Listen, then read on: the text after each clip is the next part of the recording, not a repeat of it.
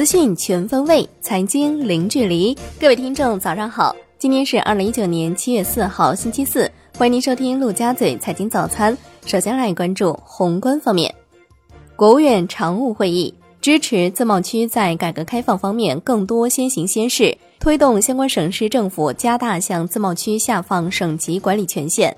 尤其是投资审批、市场准入等权限，在自贸区开展强化竞争政策试点。抓紧研究在自贸区进一步放宽市场准入，特别是服务业开放的举措，部署完善跨境电商等新业态促进政策，再增加一批跨境电商综合试验区试点城市。六月份财新中国服务业 PMI 是五十二，较五月份回落零点七个百分点，为今年三月以来最低。财新中国综合 PMI 录得五十点六，低于五月份零点九个百分点。央行周三未开展逆回购操作，当天有四百亿元逆回购到期，净回笼四百亿元。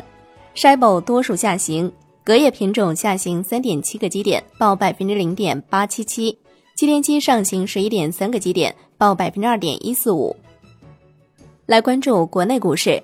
沪指收盘跌百分之零点九四，最终报收在三千零一十五点二六点；深成指跌百分之一点三二，创业板指跌百分之一点六七。万德全 A 跌百分之零点九八，两市成交四千八百八十一亿元，北向资金净流出近五亿元。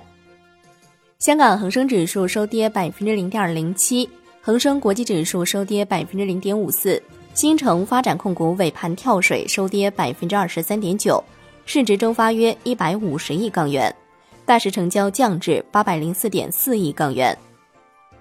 证监会主席易会满表示。准确把握当前资本市场的主要矛盾，深入查找存在的差距和短板，进一步明确市场改革发展的方向和路径，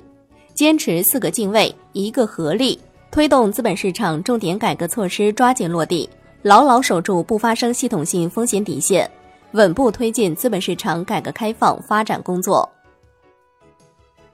财政部、证监会与香港证监会签署三方合作备忘录。对香港证监会调取香港会计师事务所审计内地在港上市公司的审计工作底稿作出安排，进一步细化和完善两地监管合作机制。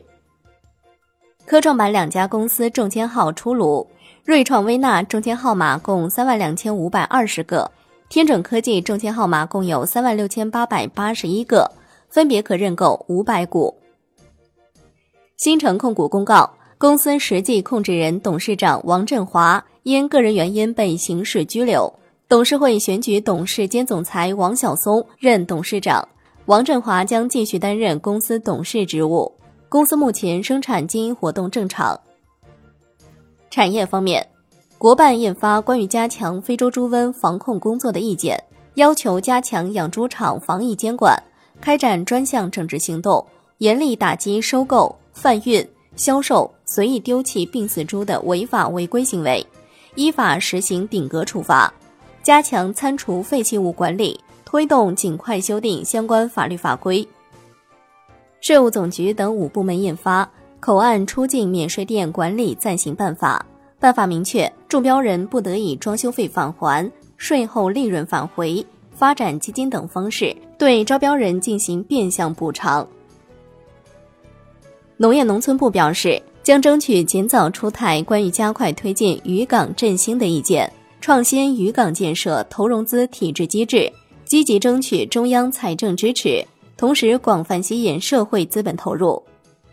来关注海外方面，美国商务部表示，发现进口自越南的部分不锈钢及冷卷产品采用原产于韩国或中国台湾的基材，这些产品规避了美国反倾销和反补贴税。将对这部分产品征收高达百分之四百五十六的关税。美国五月贸易账逆差扩大至五百五十五亿美元，创去年十二月以来新高，预期逆差五百四十亿美元。有“小非农”之称的美国六月 ADP 就业人数新增十点二万，预期十四万，前值二点七万。来关注国际股市，美国三大股指均创收盘新高。道指涨近一百八十点，特斯拉收涨百分之四点六。本周四是美国的独立日，美国金融市场休市。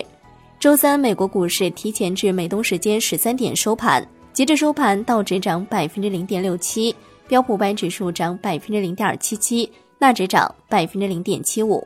美国大型科技股集体上涨，苹果涨百分之零点八三，奈飞涨百分之一点六八，Facebook 涨百分之一点一三。欧洲三大股指集体收涨。商品方面，New Max 油期货收涨百分之二点零四。COMEX 黄金期货收涨百分之零点九六，COMEX 白银期货收涨百分之零点七。伦敦基本金属涨跌不一，LME 七铜、LME 七镍、LME 七铝、LME 七锡收涨，LME 七铅、LME 七锡收跌。国内商品期货夜盘多数上涨，焦炭、焦煤、动力煤收跌。债券方面，国债期货十年期主力合约收涨百分之零点二二。五年期主力合约涨百分之零点一，两年期主力合约涨百分之零点零二，国债现券收益率下行两个基点左右。中央结算公布数据，截至六月末，境外机构债券托管规模达到一点六四五万亿元，较五月末增加三百四十六点一八亿元，为连续第七个月增持中国债券。发改委核准同意七家企业。发行总计五百二十一点一亿元企业债券，债券通多项功能升级，其中包括将报价机构扩容至四十七家，开展到期违约债券转让业务，RFQ 最小变动单位和报价量由十万元调整为一万元。最后来关注外汇方面，